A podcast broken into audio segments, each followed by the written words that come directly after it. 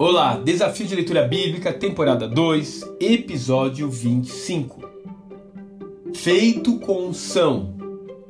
Êxodo capítulos 37, 38 e 39.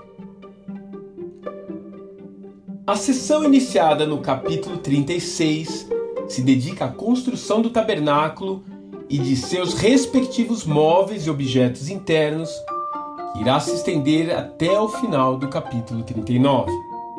Ali vemos que cada peça dessa obra foi atribuída a um homem chamado Bezalel, a quem o Eterno especificamente encheu com o seu espírito a fim de capacitá-lo para essa tarefa tão importante.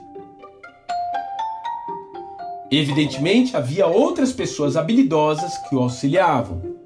Porém, ele é a primeira pessoa no relato bíblico em que percebemos ter recebido unção específica para uma determinada função.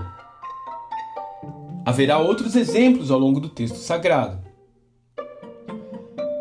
Muitas pessoas são talentosas, têm dons específicos e, eventualmente, são verdadeiros gênios naquilo que fazem. Porém, não necessariamente são pessoas ungidas. A diferença que a unção faz na vida de um músico, por exemplo, não é o aperfeiçoamento técnico, é a capacidade que ele tem ao tocar de conduzir as pessoas à adoração.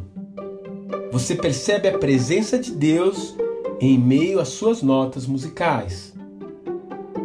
O mesmo pode se dizer de uma pessoa que fala bem em público. Existem pessoas que têm realmente capacidade de atrair a sua atenção em uma palestra e você pode encontrar muitas com essa característica no Talk Channel TED, por exemplo. Mas quando alguém tem unção, você percebe Deus falando em cada linha do seu discurso. Deus certamente lhe presenteou com dons.